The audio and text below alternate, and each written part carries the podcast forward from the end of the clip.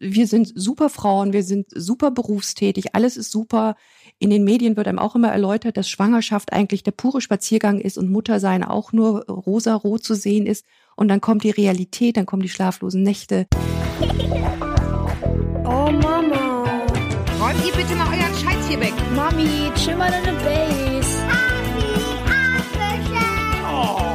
Herzlich willkommen und schön, dass ihr wieder dabei seid bei einer neuen Folge von Elterngespräch, dem Podcast-Talk von Eltern für Eltern. Ich bin Julia Schmidt-Jorzig, habe selbst drei Kinder und jeden Tag neue Fragen rund ums Familienleben. Heute an Dr. Andrea Hocke. Sie ist Leiterin der gynäkologischen Psychosomatik und Oberärztin an der Universitätsfrauenklinik in Bonn.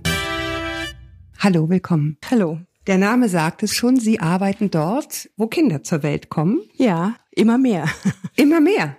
Was heißt das? Naja, auch Bonn ist betroffen von Schließungen anderer Geburtskliniken und deswegen wird es an der Unifrauenklinik auch immer mehr Geburten geben. Ach so, ich hatte schon gehofft, immer mehr Kinder, aber es ist einfach nur immer mehr Kinder an wenigen Orten. Genau.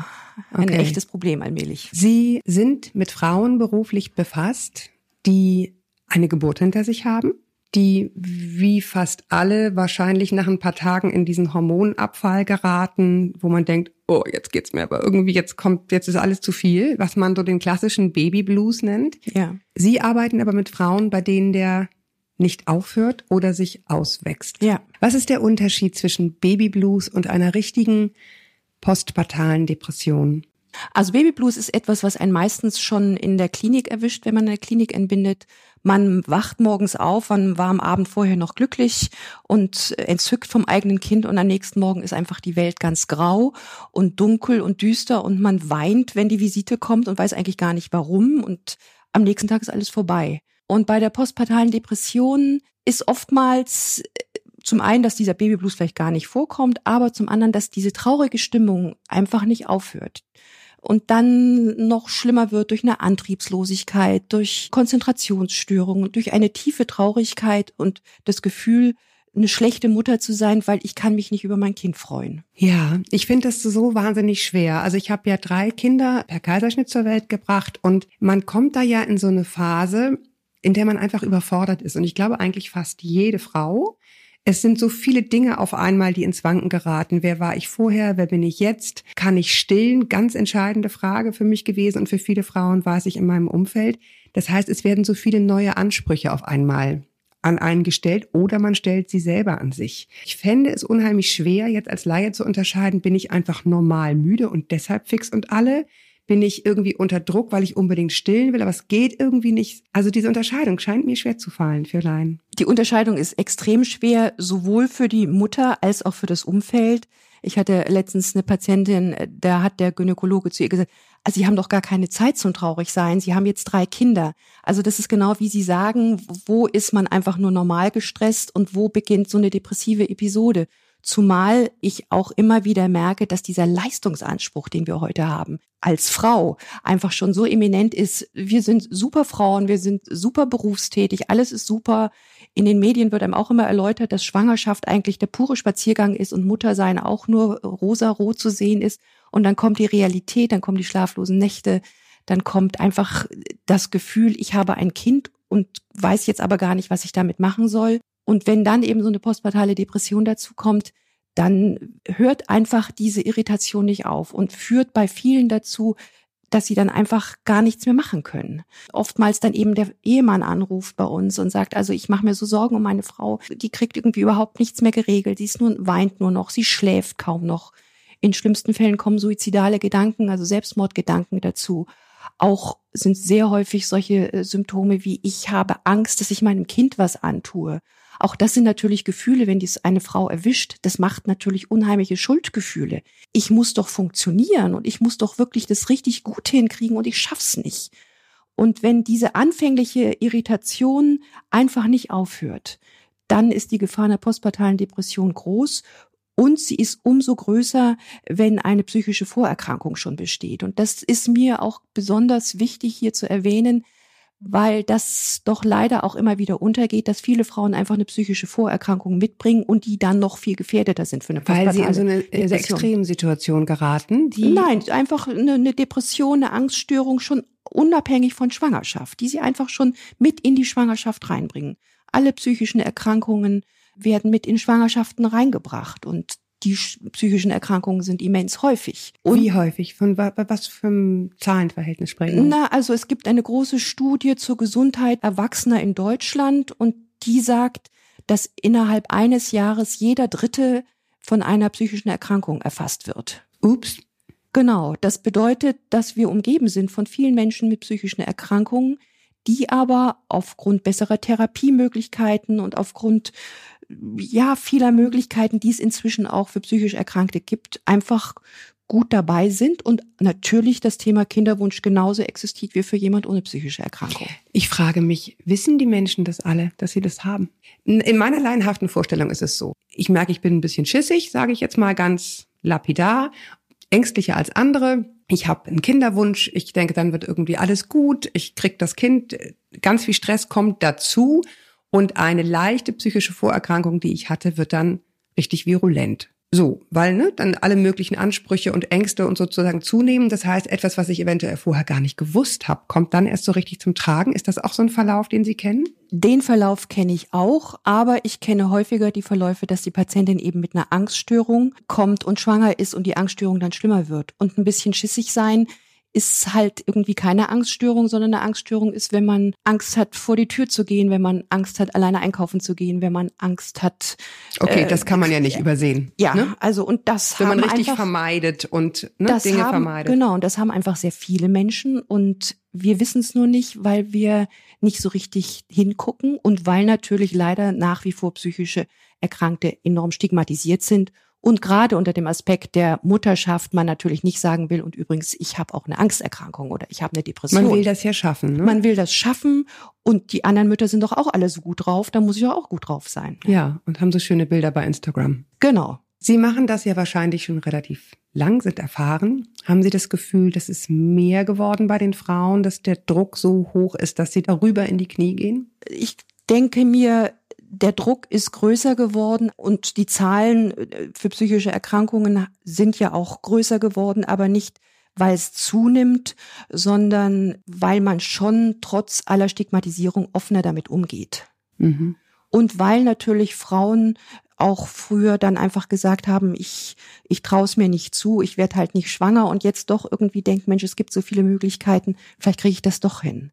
Aber dieser Leistungsdruck generell, der hat sicherlich wie, wie überall zugenommen. Und Ja. bei uns Frauen glaube ich schon auch nochmal besonders, weil eben nur Hausfrau und nur Mutter, was ja auch schon ein heftiger Job ist, ist ja heute fast nicht mehr angesagt, darf man ja fast nicht mehr machen sozusagen. Und alles perfekt zu machen, ist ein großes Thema. Sich auch selbst dabei zu vergessen. Das ist ein häufiges Thema bei uns auch in der Beratung. Sich wieder dran erinnern, was ein, eigentlich für einen selber wichtig ist, ja. Und dass die Selbstfürsorge einfach auch etwas bedeutet. Wenn ich mich um mich selber sorge, kann ich auch besser für mein Kind sorgen. Ich erinnere mich, dass ich in der Tat in den ersten Tagen teilweise nicht aufs Klo gegangen bin, den ganzen Tag. Also heute lacht man darüber, aber es war ein Problem. Oder Ja. Leberwurstbrot spielen, irgendwas, Ja. äh, ne, essen. Und wenn das eben, das ist ein schönes Beispiel.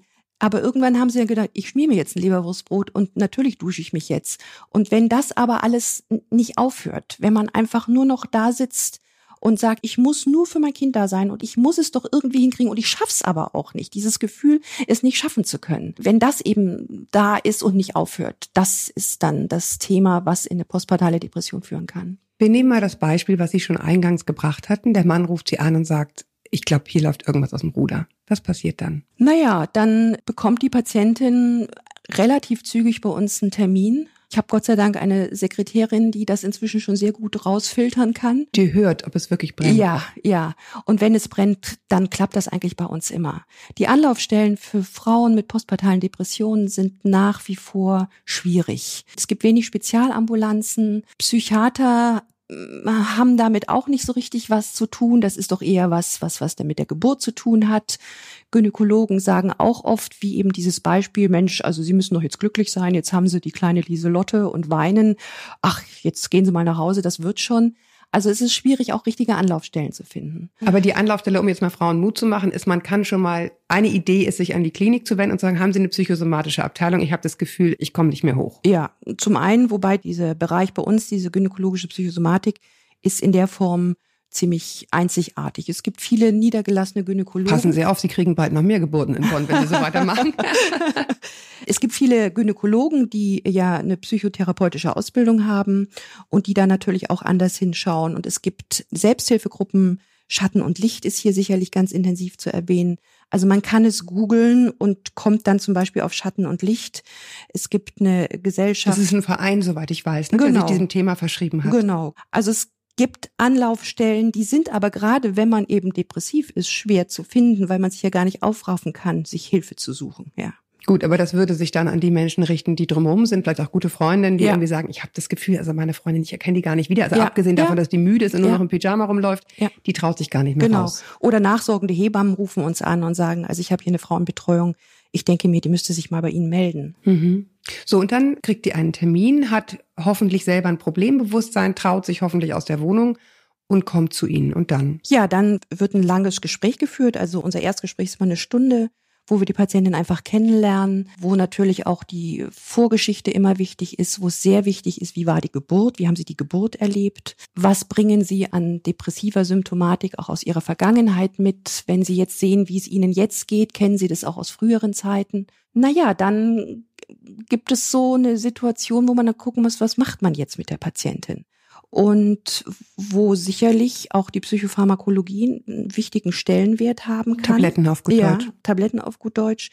Aber was auch im Vorfeld immer sehr wichtig ist, einfach das Ausloten, was gibt es für psychosoziale Unterstützungsmöglichkeiten. Was ist das für den Laien, psychosoziale Unterstützungsmöglichkeiten? Also zum Beispiel ist es für den Vater möglich, Elternzeit jetzt ad hoc zu nehmen. Also um einfach so eine Stressentlastung genau, herzustellen? Mhm. Genau, also wir empfehlen, wenn wir die Frauen, also gerade mit der psychischen Vorerkrankung, wenn wir die Frauen lernen wir dann schon immer vor der Geburt kennen. Da empfehlen wir eigentlich immer die Elternzeit sofort nach der Geburt zu nehmen, weil es eben eine unheimliche Entlastung ist.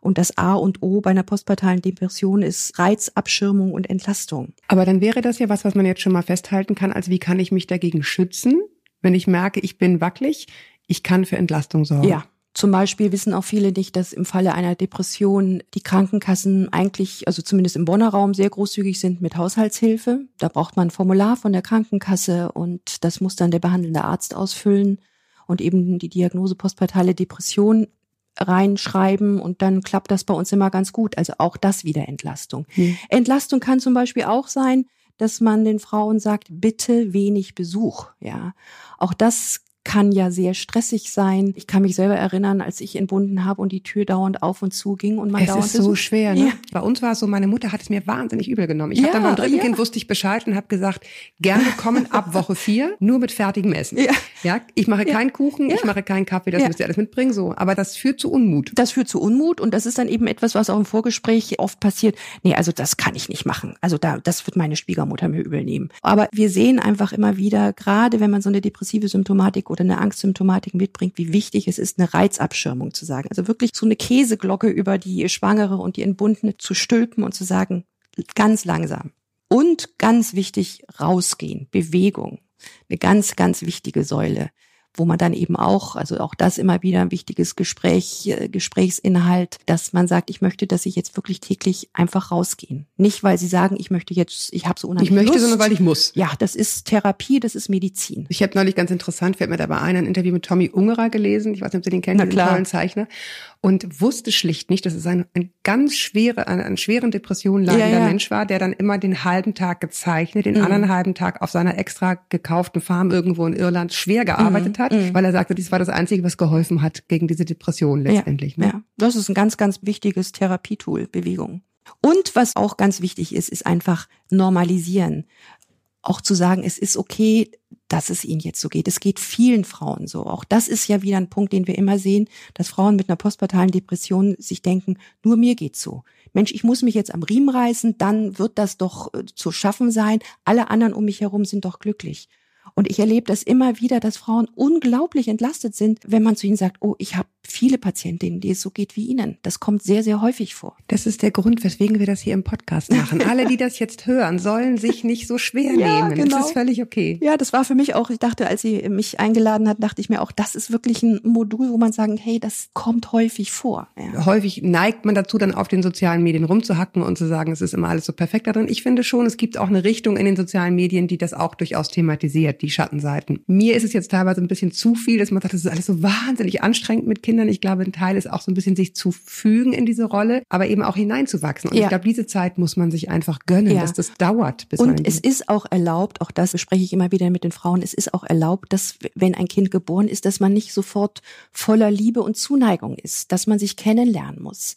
Dass es nicht so ist, dass man das Kind in den Arm gelegt bekommt und sofort ist man überschwängliche Mutter. Auch das ist normal. Sie haben ja vorhin selber erwähnt, dass eine ganz große Rolle die Geburt spielt. Das ist ja auch ein Teil dessen, wie ich mich diesem Kind gegenüber fühle.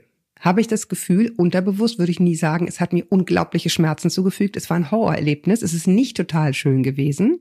Ist es dann für die Frauen schwerer, nach einer, weiß ich nicht, überraschendem Herztonabfall und Kaiserschnitt mit laufenden Ärzten? Macht das einen Unterschied in Ihrer Erfahrung? Nein. Also eine traumatische Geburt bringt eine größere Gefahr mit sich für eine postpartale Depression und wenn postpartale Depression dann auch wieder eine schwierigere Bindung zum Kind.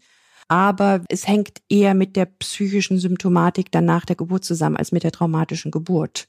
Also wenn eine Geburt Den Unterschied verstehe ich nicht. also wenn eine Geburt traumatisch ist und man steckt sie gut weg sozusagen und man hat die Möglichkeit, offen darüber zu sprechen und es auch wieder zu normalisieren und zu sagen, okay, das ist jetzt zwar sehr hart gewesen, aber es gehört irgendwie anscheinend jetzt zu meinem Leben dazu. Also die Möglichkeit, offen darüber zu sprechen, bedingt dann auch um wieder, dass die Wahrscheinlichkeit für eine postpartale Depression niedriger ist. Oftmals haben Frauen aber auch keine Möglichkeit, so richtig über so eine traumatische Geburt zu sprechen. Mein Empfinden, aber da bin ich vielleicht auch nicht äh, normal drin. Ich hatte das Gefühl bei diesen ganzen Geburtsvorbereitungskursen, wenn man in diese Kliniken ging und die sich vorstellen ließ und dann wurde einem gezeigt, die sind nach Feng Shui-Prinzipien gestaltet und hier können Sie Bach auflegen oder Eminem, je nachdem, wie Sie es gerne hätten. Ja, die Farben stimmen, die Düfte stimmen. Mein Bauchgefühl war immer, es ist so ein hartes Business. Ich, ich werde auf die Wandfarbe gar nicht gucken. Ist das vielleicht auch so ein bisschen, dass die Frauen auf so einen falschen Weg geführt werden, was Geburt eigentlich bedeutet? Oder ist es eigentlich ganz gut, dass man so ein bisschen einfach da reingeht und dem offen gegenüber ist? Ja, also ich bin ja nun selber auch jahrzehntelanger Geburtshelfer und äh, als ich dann selber Kinder zur Welt gebracht habe, habe ich mir auch gedacht, das ist dann doch noch mal was ganz anderes, so, wenn man auf der anderen reden die alle. Also insofern, ich glaube immer, e- egal wie gut ein Geburtsvorbereitungskurs ist, es ist immer eine Erfahrung, die man noch nie in seinem Leben gemacht hat. Ja, und vor allen Dingen eine, ich glaube, das ist auch neu in dieser Zeit, wo wir alle, also ich auch wesentlich älter Mutter geworden bin, als das früher der Fall war. Bis dahin hatte man so, hat man so einen Machbarkeitswahn schon entwickelt. Mhm. Man hat das Gefühl, man hat alles im Griff und Mhm. kann das irgendwie alles lenken. Und Mhm. dann merkt man, ups, hier nimmt aber jemand irgendwie vollkommen die Regie aus der Hand. Auch eine neue Erfahrung. Eine ganz neue Erfahrung. Nehmen Sie auch Frauen stationär auf? Das können wir leider nicht. Wir haben tatsächlich nur die ambulante Möglichkeit. Wir haben, wenn Frauen bei uns entbinden mit einer psychischen Vorerkrankung, die Möglichkeit, sie gegebenenfalls paar Tage länger bei uns aufzunehmen, um auch so eine gewisse Stabilisierung zu bringen, um auch so Unsicherheiten aufzulösen durch unsere Stillhebammen, durch die Kinderschwestern. Aber eine schwer depressive Patientin können wir nicht stationär aufnehmen. Wobei aus meiner Erfahrung ist es Gott sei Dank selten so, dass die Depression so schwer ist, dass eine stationäre Aufnahme erforderlich ist. Wenn Sie diese ersten Gespräche geführt haben, wenn man also ungefähr eingekreist hat, davon reden wir jetzt, Sie probieren mal dieses oder jenes Medikament, wenn die Frauen offen dafür sind. Mhm. Frage eins kurz vorneweg, geht das mit Stillen zusammen? Das ist immer in einer sogenannten Nutzen-Risiko-Abwägung zu sehen. Der Nutzen, dass die Patientin nicht mehr depressiv ist und dadurch auch wieder eine gute Bindung zum Kind hat. Das Risiko, dass wir im allerletzten Langzeitwirkungen zum Beispiel nicht wirklich sagen können, aber wir können dennoch sagen, aufgrund vieler Zahlen, die es inzwischen weltweit gibt, dass es absolut zu verantworten ist, wenn man abwägt, wie schwer depressiv die Patientin ohne Medikation ist. Ja. Wenn eine Frau jetzt sagt, ich habe einfach jetzt keine Zeit, mich mit mir zu befassen, ich muss jetzt mich um das Kind kümmern, also eigentlich vom Kind her denkt, was ja auf den ersten Blick erstmal lobenswert ist. Was würden Sie der sagen? Würden Sie sagen, wenn du vom Kind her denkst, dann mach das bloß und kümmere dich um deine psychische Gesundheit, weil sonst? Ja, natürlich. Also das ist ja auch wieder so eine depressive Symptomatik, dass man eben so den Fokus ganz aufs Kind richtet. Und das ist tatsächlich eine ganz wichtige äh, Gesprächsinhalt auch, dass man wieder so ein bisschen zurückführt, auch sich um sich selbst zu kümmern. Also fassungslose Augen kriegt man dann, wenn man seiner Patientin zum Beispiel sagt, ich möchte ganz gern, dass sie einmal am Tag alleine spazieren gehen ohne mein Kind, ja, ganz alleine spazieren gehen. Und wenn es nur zehn Minuten sind, nur mal zehn Minuten Straße rauf und wieder runter, aber einfach mal für sich sein. Oder zum Beispiel haben Sie die Möglichkeit, innerhalb des Hauses vielleicht mal im Gästezimmer zu übernachten und Ihr Mann reicht Ihnen nur das Kind zum Stillen und wickelt es sonst. Schlaf ist ja auch ein ganz wichtiges Thema bei in der postpartalen Depression. Und grundsätzlich auch außerhalb der postpartalen Depression ein sehr wichtiges Thema. Ja, ja, und wird natürlich auch sehr vernachlässigt und ist ja ganz klar, wir alle sind in Schlafnot gekommen mit unseren neugeborenen Kindern. Aber bei einer depressiven Patientin ist oder depressiven Frau ist es eben besonders wichtig, auch auf den Schlaf zu achten. Und da kann es manchmal auch hilfreich sein, im Gästezimmer zu schlafen oder eben auf der Wohnzimmercouch. Oder ganz woanders. Ich finde ja, also dieses Gästezimmer-Ding, ehrlich gesagt, man wacht ja dann doch auf, ne? Ja, und aber, denkt immer so, Gott, kümmert er sich, hört er das überhaupt, wird er überhaupt wach? Ja, Fand ich auch nicht leicht. Ja, aber das ist so die kleinste Möglichkeit. Also einer depressiven Frau zu sagen, ich fände es ganz schön, wenn sie jetzt einfach mal ein Wochenende bei ihren Eltern oder bei Ja, der gut, das Freundin, wird nix. das geht gar nicht. Also ist die, der kleinste gemeinsame Nenner vielleicht das Gästezimmer. Es ist so ein bisschen, wenn ich das richtig höre, die Politik der kleinen Schritte. Also wenn Ja. jemand eine schwere, eine massive Depression hat, dann denken sie auch über Medikamente nach und Ja. geben die auch und haben da auch wenig Bedenken, Ja. ähm, Ja, evidenzbasiert. absolut. Aber es ist schon so, dass man mit kleinen Dingen versucht, auch aus ihrer sozusagen medizinischen Sicht den Frauen einfach sehr schnell eine Entlastung zu Ja. Und jetzt ist die Frage, bringt sie sie auch? Also bringen diese Dinge wie schnell was? Also ich muss sagen, es ist sehr schön zu sehen, dass diese Dinge sehr schnell greifen können. Es sei denn, es sind Patientinnen mit einer wirklich sehr schweren Depression, mit einer Suizidalität, die dann tatsächlich auch stationär betreut werden müssen. Aber so die in Anführungszeichen einfache postpartale Depression profitiert sehr von diesen kleinschrittigen Empfehlungen, was eben als Entlastungsmaßnahmen zu machen ist. Und immer wieder normalisieren, normalisieren. Es ist okay, dass es ihnen schlecht geht. Es geht vielen Frauen so. Es Immer ist, wieder Es diesen ist manchmal Podcast immer so ein hören. bisschen mantramäßig. Ja, ja. Aber es ist also auch für uns in unserem Team eigentlich eine unglaublich beglückende Tätigkeit, weil man einfach sieht, dass man wirklich schnell da rauskommen kann. Ja. Ja, ich finde es jetzt irgendwie relativ beglückend, weil auch für die Frauen, die einfach nur kaputt sind und vielleicht noch gar keine Depression haben, zu wissen, diese Dinge ändern eben wirklich was. Ja. Ne? Auch bei denen, die eine massive diagnostizierbare Erkrankung haben, Ja. macht das einen Unterschied. Ja. Nicht nur die Tablette, sondern eben auch das Drumherum, sich Hilfe holen. Genau. Die Bindung zum Kind. Darauf wollte ich vorhin eigentlich hinaus, als ich fragte, wenn Sie jetzt sagen, eine Frau denkt nur vom Kind aus und sagt, ich kann das Kind nicht allein lassen, ich kann mich jetzt nicht um mich kümmern. Was macht es denn mit einem Kind, wenn eine Mutter in so eine Depression versunken ist? Was macht es mit der Bindung? Naja, da gibt's ähm, tatsächlich auch viele Untersuchungen, die zeigen, dass die Mutter-Kind-Bindung ganz essentiell wichtig ist, auch für ein gutes Gedeihen und auch für ein selbstbewusstes Gedeihen des Kindes. Und das kann man sich ja auch als Laie sehr gut vorstellen. Die depressive Mutter, die irgendwie weinend über ihr Kind stillt, dass das natürlich was ganz anderes ist in der, in der Grimassierung, in der Mimik.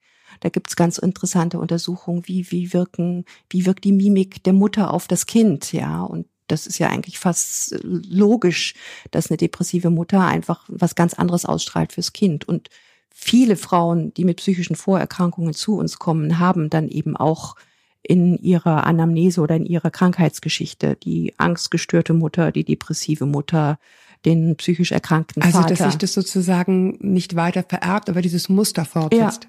Mhm. Das heißt, auch deshalb sei jeder Frau, die das Gefühl hat, es läuft aus dem Ruder geraten, einfach sozusagen diesen Kreislauf zu durchbrechen und sich Ja. Hilfe zu holen. Auch wenn es vielleicht ein bisschen mühsam ist oder der Aufruf an die Freunde drumherum, wenn ihr merkt, ne, es läuft nicht Ja. gut, dann helft der Frau durch diese, also ich habe selber mal eine Verhaltenstherapie gemacht ja, und ich fand es schockierend, wie lange das dauert, bis das alles in Tüten war, ein Bürokratiewahnsinn. mm, Und ich glaube, wenn man Freunden was sagen kann, dann sollte man sagen, dann nehmt der Frau das ab. Mhm. Schreibt diese bescheuerten Briefe, ruft die Mhm. Krankenkasse Mhm. an. Ne, das ist, finde ich, was, wo man auch dem Umfeld sagen kann. Da kann man, glaube ich, absolut. ganz gut Wir, entlasten. wir haben jetzt auch so eine niederschwellige Beratungssprechstunde bei uns, die eben nicht in der gynäkologischen Psychosomatik fußt, sondern von einer von der Leiterin der, der Selbsthilfegruppe Schatten und Licht gemacht wird, die bei uns Patienten ermutigt, zu uns zu kommen, wenn es, also bevor sie quasi irgendwie beim Arzt gewesen sind. und die im Rahmen so einer Präventivmaßnahme einfach schon vorher, wenn die Frauen einfach merken, irgendwas stimmt nicht mit mir, die dann einfach unkompliziert anrufen können und unkomplizierten Termin bekommen.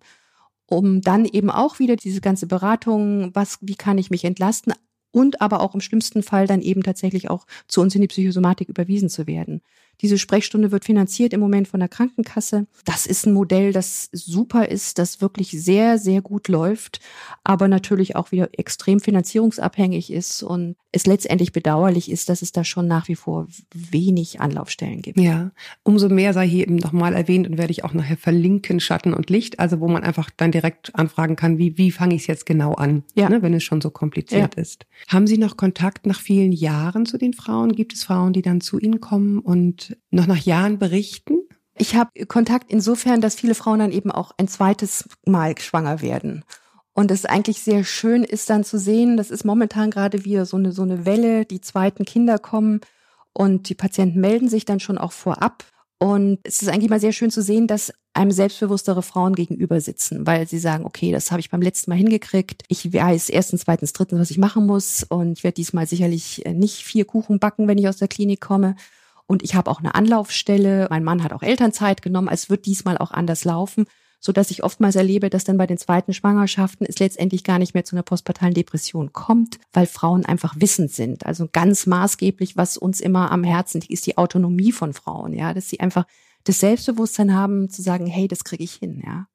Und es ist schön zu sehen in den zweiten Schwangerschaften, schon auch natürlich mit dem Bauchweh wird es womöglich wieder so kommen, aber einfach dann auch zu sehen, nee, ich habe es beim letzten Mal gesehen, dass ich da rausgekommen bin. Vielleicht kann ich diesmal auch in der Prophylaxe schon mehr tun, also in, in der Vorbeugung schon mehr tun. Und das ist eigentlich sehr schön zu sehen. Und ähm, die vielen Ge Geburtskarten, die da kommen, das sind so sehr nette ist, Sachen, ja. ja. Gut, also in diesem Sinne, liebe Hörer, Licht aus und weitermachen. Nein, das ist doch, finde ich, ein ganz schönes Schlusswort. Ich danke Ihnen sehr, dass Sie hier waren. Ich wünsche Ihnen ganz viel Glück für Ihre weitere Arbeit. Vielen Dank. Ihr Lieben, eine Bitte noch. Wenn es euch gefallen hat, wenn ihr Anmerkungen und Wünsche habt, nehmt euch kurz die Zeit und schreibt eine Bewertung bei iTunes für unseren kleinen hübschen Podcast. Das ist für uns Macher und vor allen Dingen für mich eine wichtige Rückmeldung. Denn schließlich ist das hier ein Programm für euch. Und abonniert uns bei iTunes, Spotify oder Deezer. Kostenlos. Dann verpasst ihr keine Folge. Die gute Nachricht, ab sofort gibt es uns nämlich wöchentlich. Wuhu! Bis dahin haltet den Kopf über Wasser. Ahoi aus Hamburg.